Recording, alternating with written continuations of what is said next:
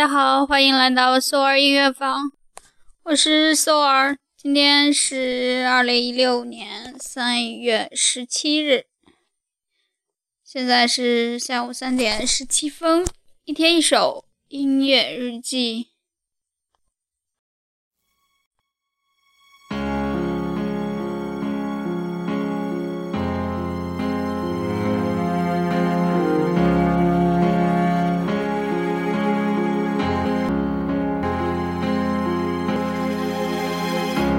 Perfect even then, my love. Your little smile was so sweet. I would sit beside your cradle and watch you gently fall asleep. I used to hold you in my arms, child, and marvel at your tiny hands. And I would always watch and wonder as you grew from boy to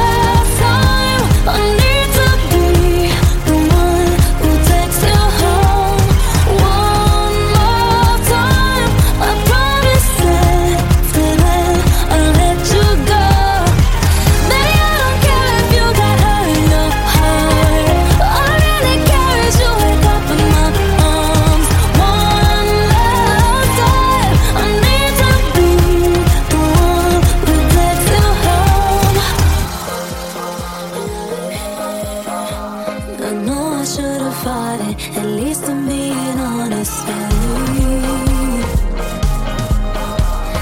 Stay with me a minute. I swear I'll make it work with.